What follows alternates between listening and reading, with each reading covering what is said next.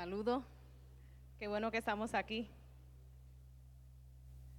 Qué bendición. Te voy a invitar a que incline una mano, tu mano derecha o tu mano izquierda, sobre la persona que está ahí a tu lado. Y vamos a declarar una bendición para esa persona. Que el Señor le hable. El Señor traiga una palabra de bendición para su vida. En el nombre de Jesús. Amén. Señor, estamos aquí y te agradecemos por este día, Señor, por esta bendición, por esta oportunidad de estar aquí. Señor, yo te pido en el nombre de Cristo Jesús que la vida de cada persona que está en ese lugar, Señor, salga bendecida por ti. Que una palabra, Señor Padre, que traiga nueva visión, Señor, que traiga nueva manera, Señor, de, de ver su nación, de verse a sí mismo, Señor ver los propósitos tuyos, Señor, en, la vida de cada uno de nosotros. Te pido, Señor, que nadie salga igual. Que lo que tú has puesto en sus corazones, Señor, sea reafirmado, Señor, y salgan con, con la actitud de querer hacer conforme a lo que tú has puesto, Señor, en sus corazones. Señor, te damos gracias por esa tarde, Señor, y por la bendición de que tú estás en medio de nosotros. Señor, tú has prometido estar donde hay dos o más reunidos en tu nombre, Señor. Allí tú estás. Señor, y nosotros somos mucho más que dos o tres personas que estamos aquí en tu nombre, Señor. Padre, confiando en ti, Señor, creyéndote a ti, Señor, y descansando en el amor eterno tuyo para nuestra vida, Señor, en el nombre de Cristo Jesús. Amén y amén. Y yo sé que cada uno de nosotros muchas veces lo usamos como cliché, que en Dios no hay casualidad, sino hay que propósito. O sea, eso nosotros, lo común que nosotros decimos es no, en Dios hay un propósito. Incluso puede llegar alguna enfermedad y usted dice, no, por algún propósito tendrá Dios con esto. En el libro de Jod dice la palabra que Jod no le quitó de propósito alguno a lo que él estaba viviendo. Y es bien interesante porque si todo tiene un propósito en Dios, el que tú y yo tuviéramos la dicha, la bendición de nacer en esta tierra, tendrá un propósito.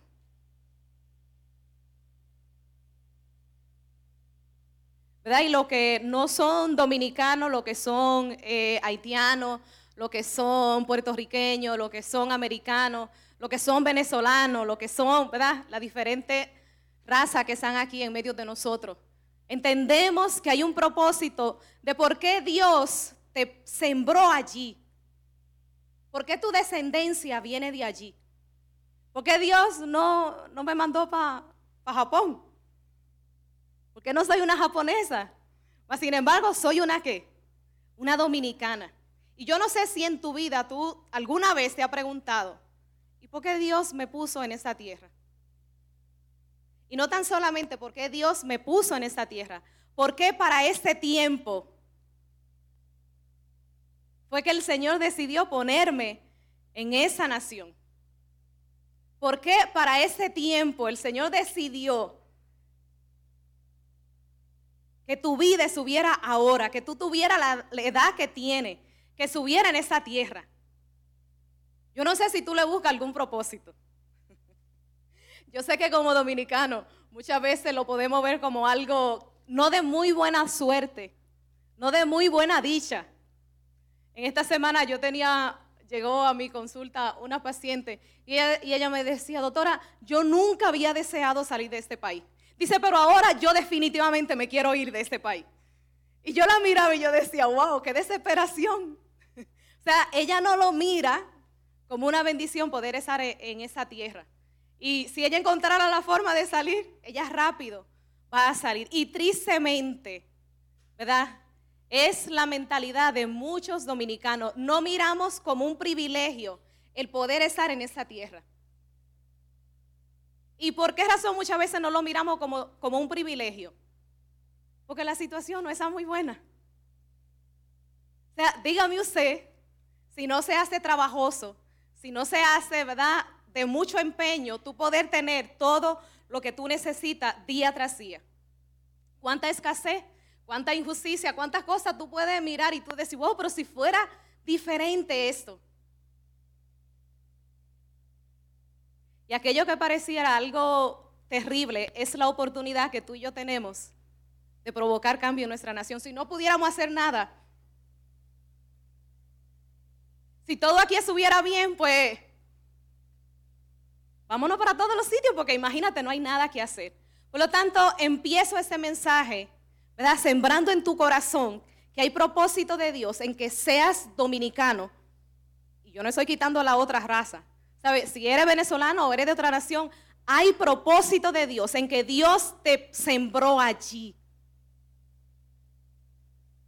En que Dios te puso allí. Hay una razón de por qué eso fue así. Y necesitamos mirarlo y verlo. Y es bien interesante, y tú, pensarás, cosa tan sencilla, como cuando Jesús estaba compartiendo la palabra y habían unos niños que tenían dos peces. ¿Cuánto es? Dos peces y cinco panes, Bueno, algo así. Yo sé que tenían panes y peces, pero eran pocos. Y tú dirás, pero ¿y para qué daba todo eso a una multitud de más de cinco mil personas?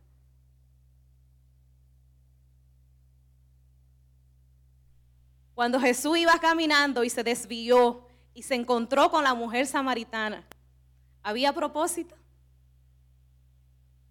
Había propósito. Hay propósito en Dios en cada cosa que Él hace en nuestra vida. Y en esa, en esa, en esa tarde. Te voy a compartir la vida de, de un hombre que está en la escritura. Y ese hombre es Nehemías. ¿Quién sabe algo de Nehemías? Y para compartirte esto,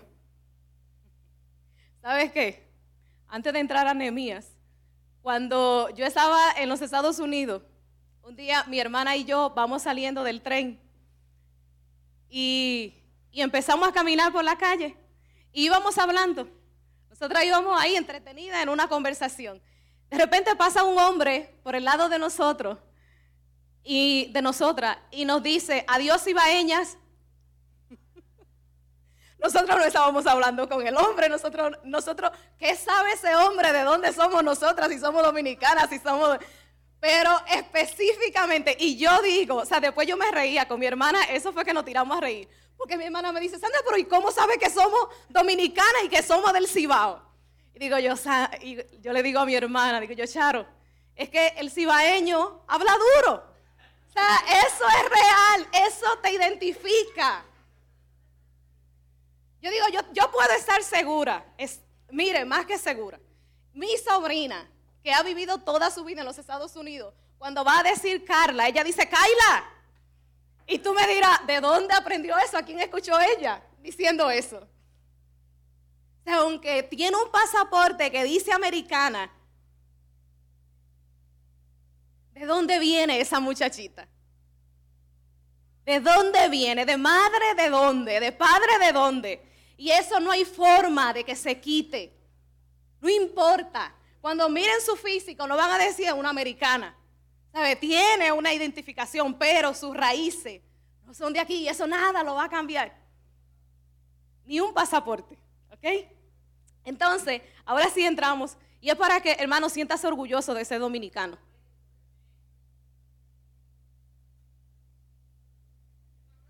Siéntase orgulloso de ser dominicano.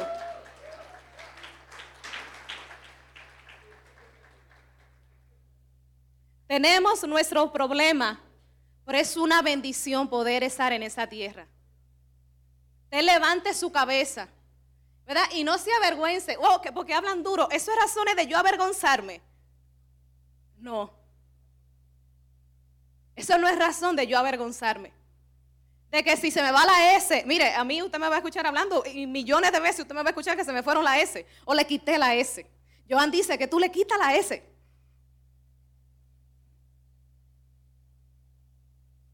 Tengo que seguir aprendiendo, tengo que seguir mejorando. Pero eso no es razón de avergonzarme. Tenemos que avergonzarnos de lo que realmente tenemos. E-, es razón de que tú te avergüences. Pero hay otras cosas de las cuales, mire, que la gente te llegó a la casa y no te avisó. Eso será, mire, aunque a nosotros nos quieran sembrar en la cabeza que tenemos que llamar antes de llegar,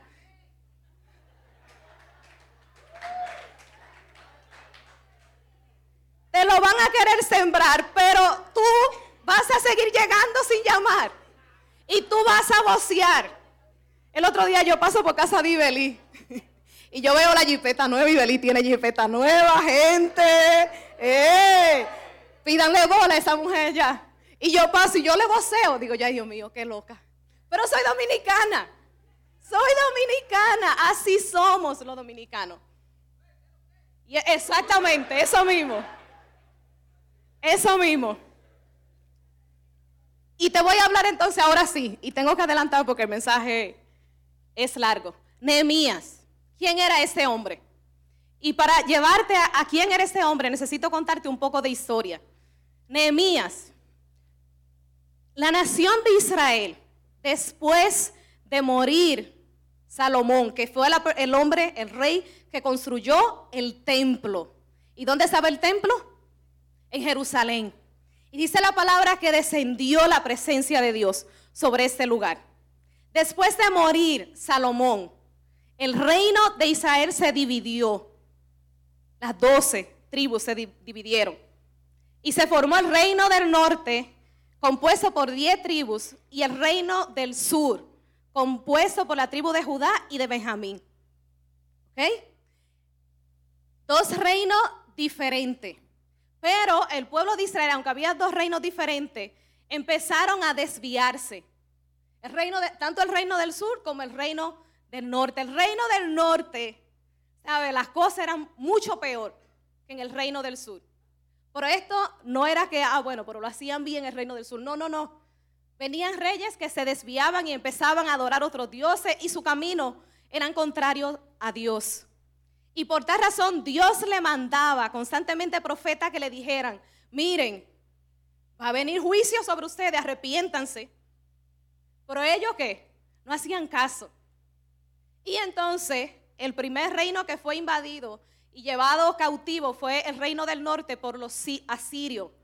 Y posteriormente entonces el reino del sur fue llevado a la cautividad por el, por el rey Nabucodonosor. Nabucodonosor. ¿Qué pasó? Esta gente acabaron con la ciudad de Jerusalén. Derribaron los muros, eh, saquearon el templo, se llevaron todo lo que había en el templo. Y allí está la tierra de Israel desolada. Lo único que dejaron allí fueron la gente pobre y que no tenían ningún tipo de habilidad. Porque si tenían alguna habilidad, se lo iban a llevar a Babilonia. Entonces, estando en Babilonia, en cautiverio, después se levantan los persas y, son ellos los que se imponen a la nación de Babilonia. Por lo tanto, eh, eh, el pueblo de Judá que estaba allí en cautiverio queda entonces bajo la cobertura del imperio persa.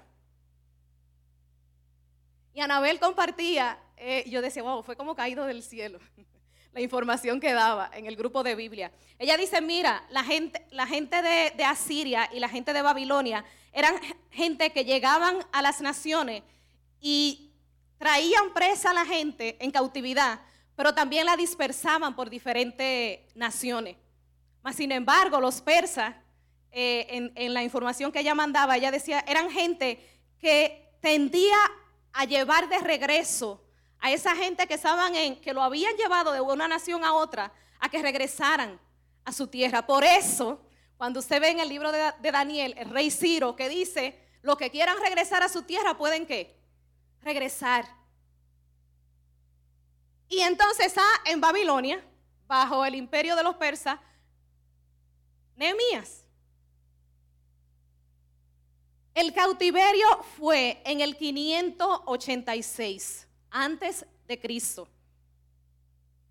Nehemías regresa a Jerusalén en el 445. Si usted, y eso usted lo va a ver, pero ven acá, ¿cómo que 586? Y después 445, pues estaba antes, antes de Cristo se resta, no se suma. Yo no sé si están entendiendo lo que estoy diciendo. ¿Lo están entendiendo? Ok, entonces eso quiere decir que había de diferencia 141 años. ¿A qué conclusión tú puedes llegar con eso? A que Nehemías nació en el cautiverio. Nehemías no fue llevado de, de Israel a, Babilonia. Él nació allí. Ese dato lo descubrí ahora, estudiando eso. es bueno estudiar, la Biblia es un mundo, gente. Entonces, en un momento dado, se le, llegan gente a, Babilonia de la tribu de Judá y Nehemías le hace una pregunta. Le dice, ¿cómo está mi gente? ¿Cómo están los que se quedaron allá? ¿Cómo están los muros de Jerusalén? Y esa es la respuesta que le dan esa persona a Nehemías. En Nehemías 1.3 dice, ellos, ellos les respondieron, los que se libraron del destierro y se quedaron en la provincia están enfrentando una gran calamidad y humillación. Dice, la muralla de Jerusalén sigue derribada, con sus puertas consumidas por el qué? Por el fuego. La noticia que le han dado a Nehemías, que nunca ha vivido en Jerusalén, que se interesó por su gente si nunca antes haber estado en esa tierra.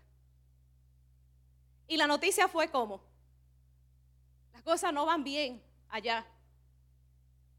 Le está yendo muy mal a la persona que están en Jerusalén. Y los muros están en ruina. ¿Y qué pasó cuando a Anemía le dan esa noticia? En Nehemías 1.4 dice, al escuchar esto, me senté a qué? A llorar. Hice duelo por algunos días, ayuné y oré al Dios del cielo. Y yo me hago la pregunta, wow, ¿Por qué se interesaba Nehemías en una gente que nunca lo había conocido? Nehemías era copero del rey.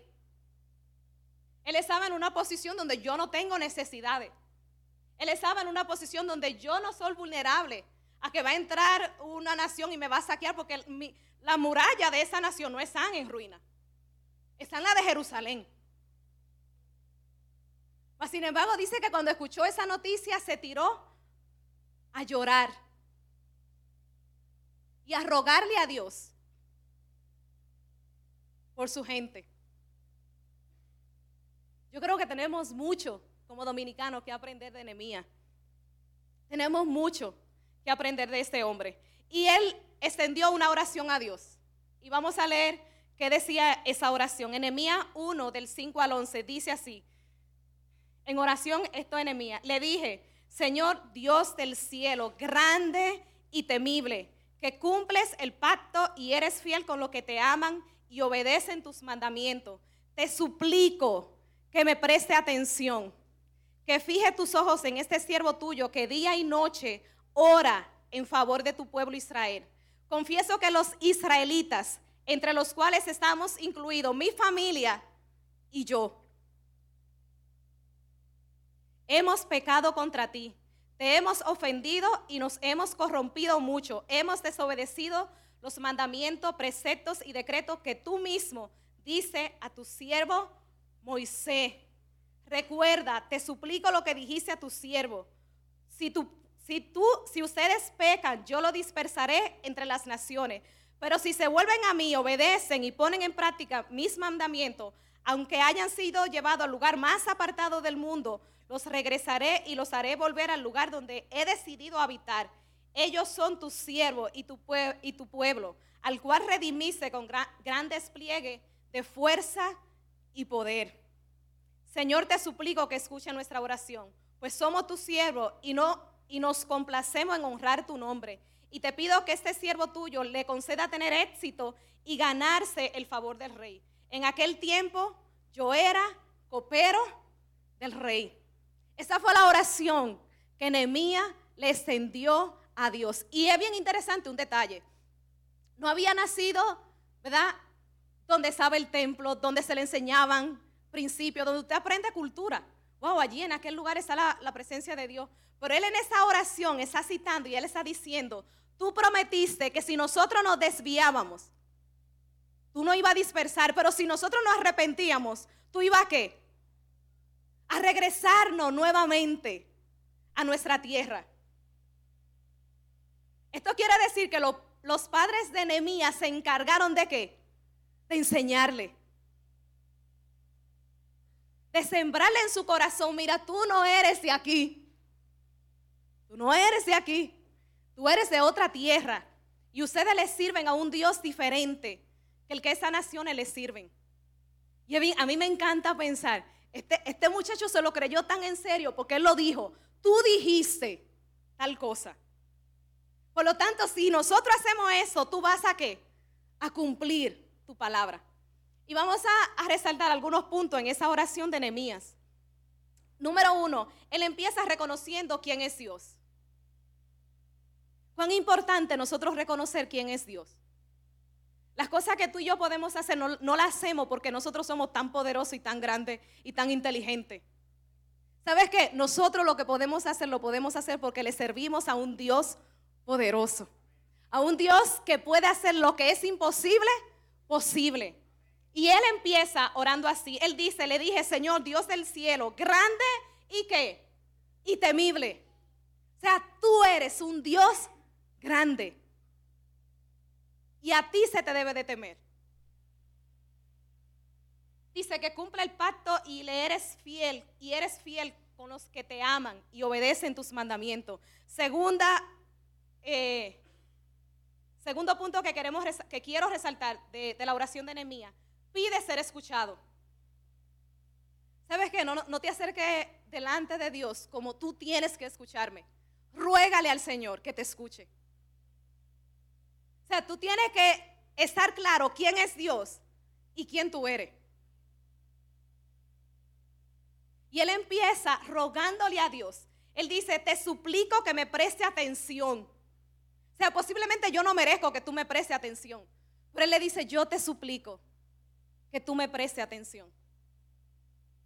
Dice que fije tus ojos en este siervo tuyo, que día y noche ora en favor de tu pueblo Israel. Él dice, mira, a mí me encanta cuando le dice, es su pueblo. Es como quien dice, acuérdate que esto no tan solamente mi nación, esa es también tu nación. Número tres, reconoció que el estado de su nación era consecuencia de su qué? De su pecado. ¿Por qué razón estaban allí? Por haberse desviado. Por no tomar en cuenta los preceptos de Dios por haber querido hacer lo que querían hacer ellos y no lo que su Dios le estaba mandando hacer. Eh, en Nehemías 1 del capítulo 1 del verso 6 B y el 7, confieso que los israelitas, entre los cuales estamos incluidos, mi familia y yo, estaba Nehemías allá pecando cuando se llevaron cautivos al reino del sur. No es Abba. Pero él lo asume como que, como suyo. O sea, nosotros, yo y mi familia, hemos que, hemos pecado contra ti. Te hemos ofendido y nos hemos corrompido mucho. Hemos desobedecido los mandamientos, preceptos y decretos que tú, que tú mismo dices a tu siervo Moisés. Número cuatro, le pide al Señor que le ayude al momento de, estar frente al rey. Nehemías tiene algo en su corazón y él le ruega en esa oración. Él le dice, y te pido que, a este siervo tuyo le conceda tener éxito y ganarse el favor del rey. Muchas veces tú y yo queremos que el otro tenga favor para con nosotros. Hermano, Nehemías estaba reconociendo, si tú pones gracia en mí, yo voy a tener el favor del rey. Él está entendiendo que todo depende de quién, del día arriba. Mire, aunque estaban allí, podían ser gente mala. Él está entendiendo, si tú pones gracia en mí, ese hombre va a hacer algo conmigo. Hermano, entienda, todo depende del día arriba, no depende del día abajo, de lo que estamos aquí, que somos simple hombre. Amén. Entonces, llegó el día donde Nehemías Estuvo frente al rey Artajerjes. Yo lo, lo pronunciaba yo decía, Señor, Señor, Artajerjes. Y en Nehemías 2, del 2, 6 al 8b, dice así, estando frente al rey. Dice, me preguntó por qué está triste. Cuando Nehemías fue delante del rey, el rey lo que vio fue una cara que triste. Dice, no me parece que estés enfermo, así que debe haber algo que está causando, que debe estar causando dolor. Yo sentí mucho miedo. Eso es, lo que dice la palabra, que sigue después que el rey le dice, ¿por qué te veo triste? ¿Y por qué sentir miedo? O sea, ¿por qué sentir miedo? Porque el rey me está diciendo que me ve triste.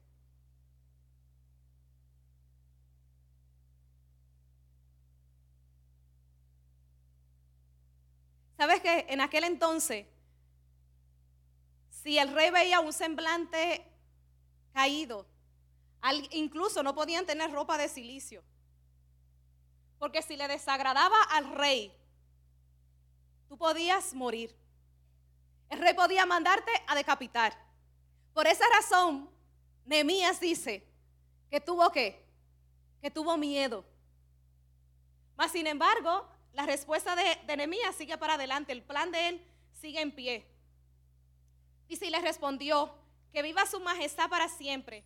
¿Cómo no he de estar triste si la ciudad donde están los sepulcros de mis padres se hallan en ruinas, con sus puertas consumidas con el fuego?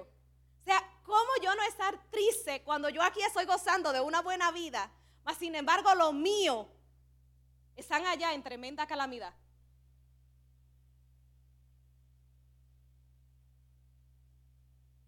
Y el rey le contestó, ¿qué quieres que yo haga? Replicó el rey.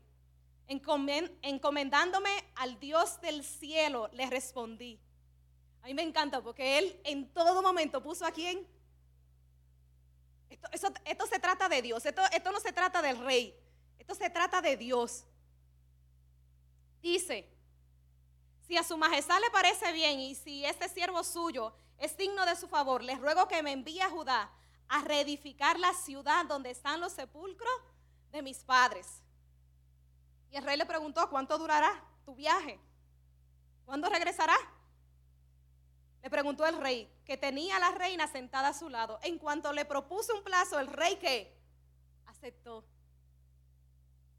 la propuesta de Nehemías. Entonces añadí, si a su majestad le parece bien, le ruego que me envíe que carta a los gobernadores del oeste del río Éufrates para que me den vía libre y yo pueda llegar a Judá. Y por favor ordene a su guardabosque, Asaf, que me dé madera que reparen las puertas de la ciudad del templo, la muralla de la ciudad y la casa donde he de vivir. El rey accedió a mi petición porque Dios estaba actuando a mi favor.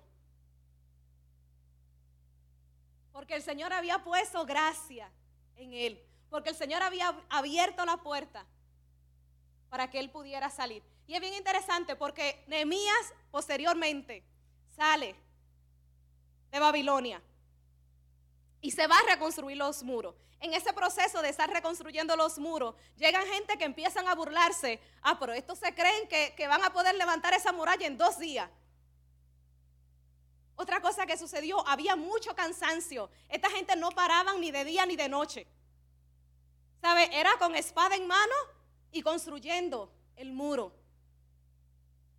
Pero llegó el día, y esto es bien interesante. Después de 52 días, los muros estaban edificados. Y esta es la parte que me encanta. Y vamos a leer en Nehemías 6, 15 al 16. Dice así, la muralla se terminó el día 25 del mes de Elul. su reconstrucción había durado 52 días. Dice, cuando todos nuestros enemigos se enteraron de eso, las naciones vecinas se sintieron humilladas, pues reconocieron que ese trabajo se había hecho con la ayuda de nuestro qué? Dios. Allí quedó claro algo. En este proyecto estaba la mano poderosa de Dios. No tan solamente para los israelitas, todos los vecinos, todas las naciones vecinas que estaban alrededor, tuvieron que reconocer, Dios estaba en ese asunto. Dios había intervenido en ese asunto. Y yo te traigo esta historia y lo estoy llevando rápido. Porque yo quiero que aterricemos entonces a nosotros. Yo quiero que tú y yo nos miremos a nosotros. Hoy día, República Dominicana no tienes, no tiene, yo se lo dije, que le pongo y le quito, no tiene una muralla de protección. Que tú dirás, pero entonces, ¿cómo edificamos los, los muros de nuestra nación? Yo quiero que tú mires a tu nación. Yo quiero que tú mires a tu nación. Tú mires dónde nosotros necesitamos empezar a reedificar. ¿Cuáles son aquellas murallas que se han caído, que causan vergüenza? Que cuando otras naciones lo, ven, no es, no es razón de nosotros levantar nuestra cabeza y sentirnos orgullosos. Habrá murallas que se tienen que levantar. Hay muros que se tienen que levantar en la República Dominicana.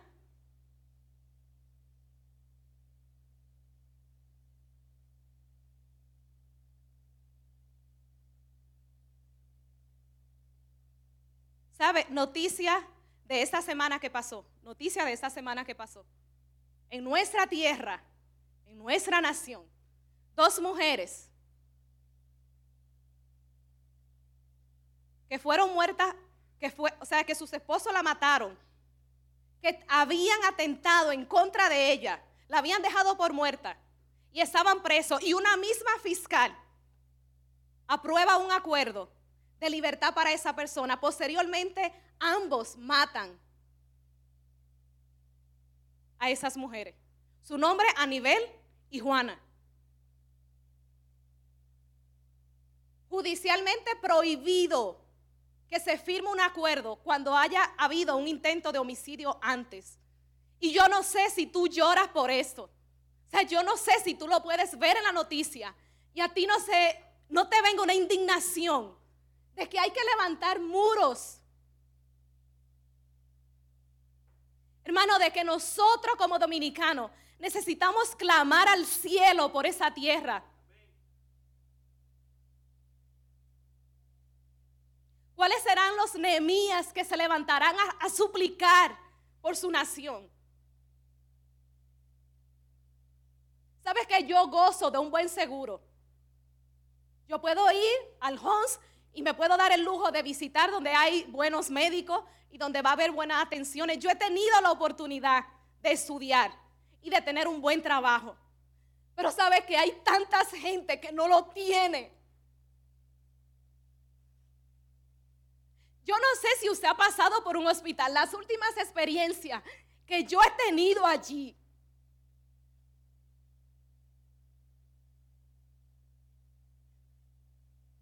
sabes qué, tú me podrás decir tú tienes seguro, pero los míos no lo tienen. Porque son mucho más lo que no tienen para pagar su seguro que lo que sí tienen para pagar su seguro. Y son muros que necesitamos levantar. No lo podemos mirar y pensar, no, toda la vida en nuestra nación la salud va a ser de esa manera. No lo, o sea, tú no lo puedes mirar y decir no podemos hacer nada. Nehemías cuando lo miró, no miró y dijo, no, eso es imposible reconstruir esos muros. Eso no fue lo que él dijo. Él dijo, yo voy a ir. Yo voy a dejar mi comodidad, yo voy a dejar los privilegios que yo tengo. ¿Por qué? Porque yo estoy bien, pero los míos no están bien.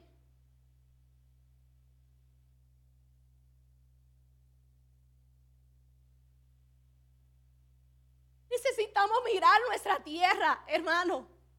Y no es pensar de qué manera salimos de aquí. O sea, la mentalidad no puede ser, ¿cuándo es que me voy de aquí?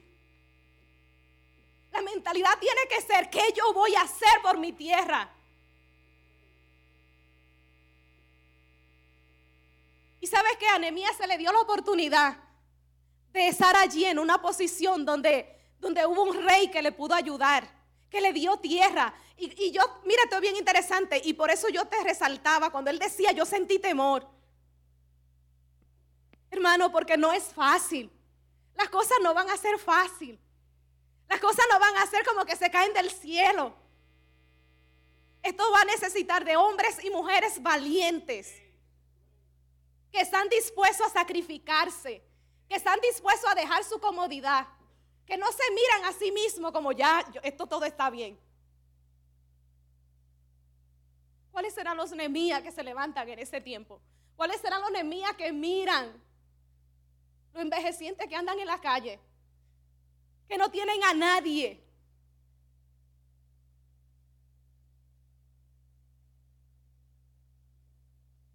Eso es razón de vergüenza para la República Dominicana. ¿Sabes qué? No te avergüences de que se fue una I o se, quitó una S. Avergüénzate de que no veamos de esa manera. De eso no tenemos que avergonzar porque eso duele ante el corazón de Dios. Eso es lo que le duele a Dios. A Dios no le duele la S que se quitó o se puso. O el que hablé duro hablé eh, al paso. Hermano, yo no sé si a ti te duele tu nación. Yo no sé si tú eres de lo que está loco por salir corriendo de aquí. Yo solamente te puedo decir que en Dios hay propósito y que hay propósito para tu vida.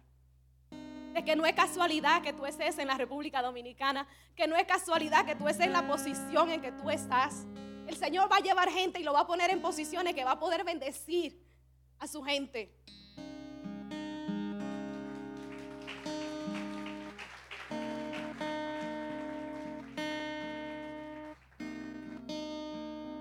Se necesita decir, yo, yo quiero echar el pleito en mi tierra. Se necesita decir, yo voy a clamar por los míos. Se necesita decir, hermano, la razón por la que estamos en donde estamos se debe a nuestro pecado. Estamos donde estamos porque le hemos dado la espalda a Dios. Y por eso es urgente que el Evangelio se riegue en esa tierra. Porque esto no es mano de hombre. Eso es el Dios de los cielos obrando a través de nosotros. Y tú me dirás, tú me dirás, parece imposible. Tú me dirás, parece imposible. Pero el Señor dice en su palabra, ¿habrá algo imposible para mí? ¿Habrá algo imposible para el Señor? Y si Dios ha sembrado algo en tu corazón que te causa dolor, sabes que yo estoy segura, estoy segura que hay mucha gente en ese lugar que ha mirado diferentes situaciones y su corazón se ha inquietado y ha deseado que sea diferente. Y no nos podemos quedar con el simple deseo de que sea diferente. Aquí en Nehemías dice que a la palabra le dieron que acción. El Señor lo va a poner en tu corazón, pero no te detengas. No te detengas. Porque para ese tiempo el Señor te plantó en la República Dominicana y te puso en un pueblo, en la montaña. Y no podrán decir los campesinos de la República Dominicana. Por el grupo de gente que se ha levantado creyéndole a Dios y volviendo su corazón al Dios Todopoderoso. Yo sueño con ver, con ver una República Dominicana diferente y yo sueño con que mi fuerza se queden luchando por los míos. Va a haber gente que el Señor va a permitir que salgan fuera de la República Dominicana. Y yo te hago una advertencia. Asegúrate que el Señor te está diciendo que salga de la República Dominicana. No te vayas porque tú piensas el sueño es allá, ¿verdad? Los logros de tantas cosas. Y no te lo está diciendo alguien que, que no puede salir del país. Te lo está diciendo alguien que si quisiera, estuviera fuera del país. No es lo mismo, hermano, lo que se dice que lo que es. No es lo mismo. No es lo mismo. Y el Señor tiene propósito para nosotros. El Señor tenía propósito para Jerusalén. El Señor tenía propósito con esa muralla que se levantaran, se edificaran y que la nación se volviera a Dios. Y el Señor tiene propósito con nosotros. O sea,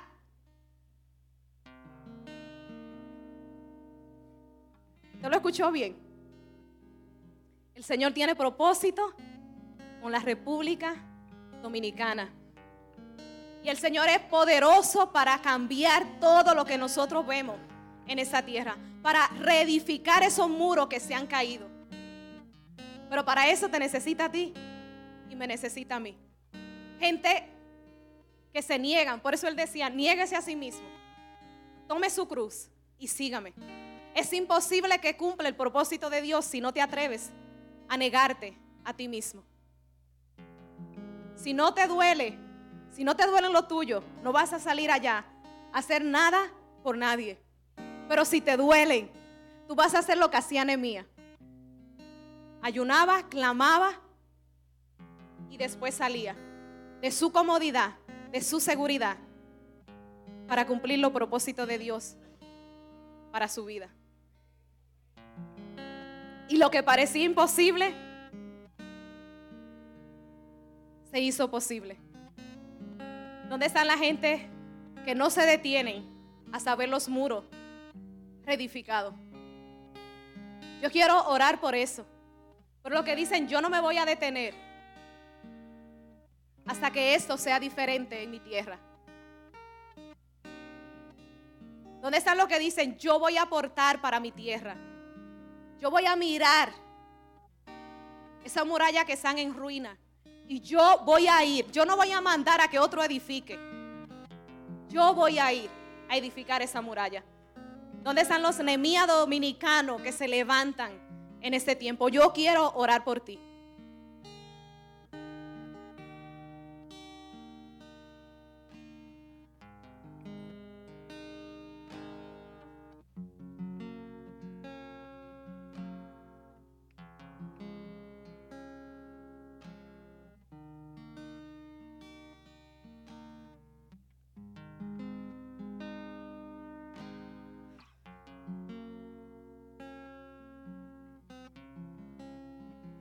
Vamos de rodillas? Pedir perdón. ¿Qué tal si humillamos nuestros rostros? Hermano, y ore con el corazón. Ore mirando la necesidad que hay. Señor, y nosotros estamos aquí. Padre, al igual que Nehemías, reconocemos que eres Dios, Señor, grande y temible. Señor, el único Dios, el creador del cielo y de la tierra, el todopoderoso. Señor, el que hace posible todas las cosas. Señor, y delante de ti, Señor, nosotros nos humillamos. Señor, y nosotros pedimos perdón por nuestro pecado. Señor, la condición de la República Dominicana, Señor, se trata de nuestro pecado. Estamos allí, Señor, porque nosotros nos hemos desviado, porque no hemos considerado los preceptos tuyos, los mandamientos tuyos, Señor. Padre, porque no hemos tomado en cuenta lo que tú dices, Señor. Señor, y esa es la razón por la cual tantos muros están destruidos. Esa es la razón, Señor porque sufrimos tanta calamidad. Señor, pero nosotros, tu iglesia, tu pueblo, Señor, Padre, te pide perdón. Señor, perdónanos. Perdónanos por, habernos desviado, Señor. Perdónanos, Señor. Señor, por todo nuestro pecado, Señor, por todo nuestro adulterio, por todos nuestros robos, Señor, por toda nuestra mentira. Señor, perdónanos por nuestro tigueraje, por creernos, Señor, que podemos hacer las cosas por nuestra fuerza. Señor, te pedimos perdón. Señor, y te pedimos que sane esa tierra. Señor, y que nos dé la valentía a nosotros. Que seamos los Nemía de ese tiempo, Señor, que seamos los Nemía dominicanos. Señor, que se levantan a reedificar los muros. Señor, que se levantan a clamar a ti, Señor, de día y de noche. Ayunar por esa tierra, Señor. Nehemías que se levantan creyendo, Señor, que la República Dominicana puede ser totalmente diferente a lo que nosotros vivimos hoy día, Señor. Padre, pero no queremos, Señor, alejarnos de tu propósito. Nosotros queremos vivir en tu propósito. Y yo te presento, Señor, cada persona que ha sentido dolor en su corazón por algún muro caído, Señor. Te pido, Señor, que esta palabra, Señor, sea confirmación para ellos. Señor, y que no se intimiden ante lo que ven, Señor. Ni se intimiden ante aquello que parece imposible. Yo te ruego en el nombre de Jesús, Señor, que nosotros de día y de noche, Señor, busquemos gracia tuya. Señor, es tu favor, no es el favor del hombre. Padre, en el nombre de Jesús, en el nombre de Cristo Jesús, Señor. Padre, que estemos dispuestos, Señor Padre, a entregar nuestra fuerza. Señor, que estemos dispuestos a entregar nuestra comodidad. Señor, en el nombre de Jesús. En el nombre de Cristo Jesús. Señor, danos la visión que había en Nehemías, Señor, de creer que en su tierra todo podía ser totalmente diferente. En el nombre de Cristo Jesús, Señor. Y danos el privilegio, Señor, Padre, de disfrutar de una nación redimida por ti. Señor, de una nación, Señor, totalmente diferente a lo que nuestros ojos pueden estar viendo en este tiempo, Señor. Y te pido, Dios del cielo, que sigas sacando los pecados de nosotros, Señor, a la luz. Sácalo, sácalo, Señor. Que sean evidentes delante de todo el mundo, Señor, nuestro pecado. Señor, pero sánanos. Sana nuestra tierra. Señor, en ti confiamos y en ti descansamos. No es nuestra fuerza, Señor, pero está en la disposición de nosotros de querer ser, Señor, de bendición para este tiempo. Señor, queremos ver tu propósito en nuestra vida, con nosotros estar aquí, Señor. Nos comprometemos, Señor, a servirte y a servirle a nuestra nación, Señor, con todo lo que nosotros somos. En el nombre de Cristo Jesús. En el nombre de Cristo Jesús. Te damos gracias, Señor. Padre, por lo fiel y lo bueno que tú eres para nuestra vida. En el nombre de Cristo Jesús. Amén. Y amén.